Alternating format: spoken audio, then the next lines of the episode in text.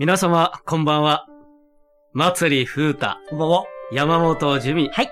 山崎岩尾でお送りする、山崎岩尾朗読の部屋の時間です。さて前回、関心に関心を持ち、感心するの前半部分をお聞きいただきました。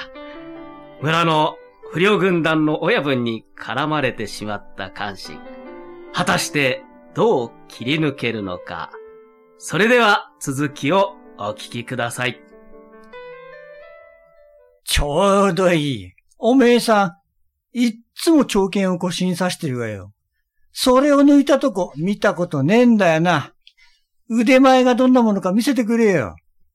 できねえんだったら、そうだな。俺の股の下をくぐれ。そう口にするや否や親分すらりと刀を抜くとそのまま大きく発想の構え。さあ、こうなると関心も逃げるわけには参りません。周りの不良軍団、女子衆が息を飲んで見守る中、長剣の塚にスーッと手をかけます。そして、そのまますらりと刀を抜く。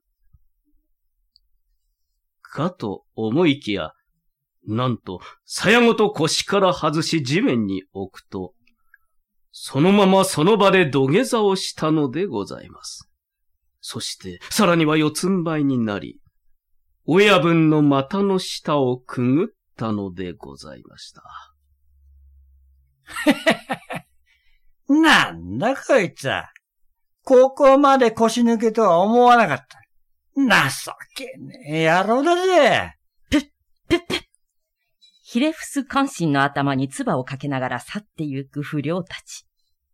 女子衆もさ、下げすみの眼差しを向けた後、どこへともなく去っていきました。このことがあって以来、彼は、またくぐりの関心と呼ばれるようになったわけでございます。後に将軍となった彼は、切り込み隊長として、真っ先に敵陣に乗り込んでいったつわもの、まさに剣の達人でございました。この村の喧嘩でも、もし剣を交えれば自分が勝つことを知っていた関心、自尊心を犠牲にして、相手の命を救ったのでございます。さて、この頃の時代背景についてお話しいたしましょう。この頃の中国では、秦と蘇という国が戦争しており、蘇の国のツートップが項羽と劉邦という人物。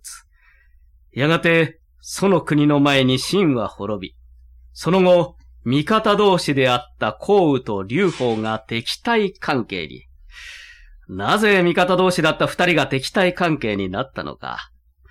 項羽は残虐な支配をしてきた秦に復讐すべきだという考えの持ち主。一方、劉邦は秦が滅びた今、復讐の心は捨てて民衆が人間らしく生きられる世の中を作るべきだという考えの持ち主。劉邦を目障りだと感じた項軍は、劉邦軍を漢という僻地へと追いやってしまいます。関心が所属しておりましたのは、こちらの劉邦軍。そこには、長領と呼ばれる天才軍師がいたのでございますが、そのまま劉邦のそばに置いておいては脅威になると恐れた皇軍に、僻地行軍命令の際に引き離されてしまったのでございます。さて、この長領。前から同じ軍に所属する関心の類まれなる才能に気づいておりました。自分が去った後の劉邦軍を任せられるのは彼しかいないと。いつか劉邦殿に拝謁なさる時が来ましたら、これをお見せなさい。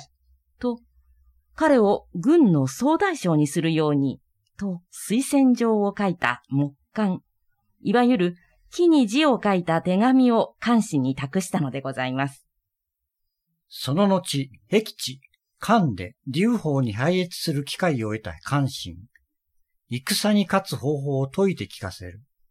どのように皇軍を裏をかくか、敵軍のどの将軍が寝返りやすいかなど、具体的な戦略を解く関心の前に、劉邦もただただ感心するばかり。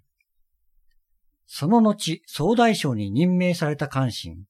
一説によると、結局、長領の木簡は最後まで見せなかったとか。人を見る目の持ち主、劉邦には長領の推薦なくとも、関心の才能を見抜くことができたのでございましょう。その後も深く関心を信頼していた劉邦。ま、その後、どのような経緯があって関心の中殺が行われたのか、未だに多くの謎も残っておりますが、裏には残虐な性格と言われておりました劉邦の妻、旅行の姿があったとも言われております。祭り風太、山本樹美、山崎岩尾でお送りいたしました。それではまた皆様にお会いできるのを楽しみにしております。皆さん、さようなら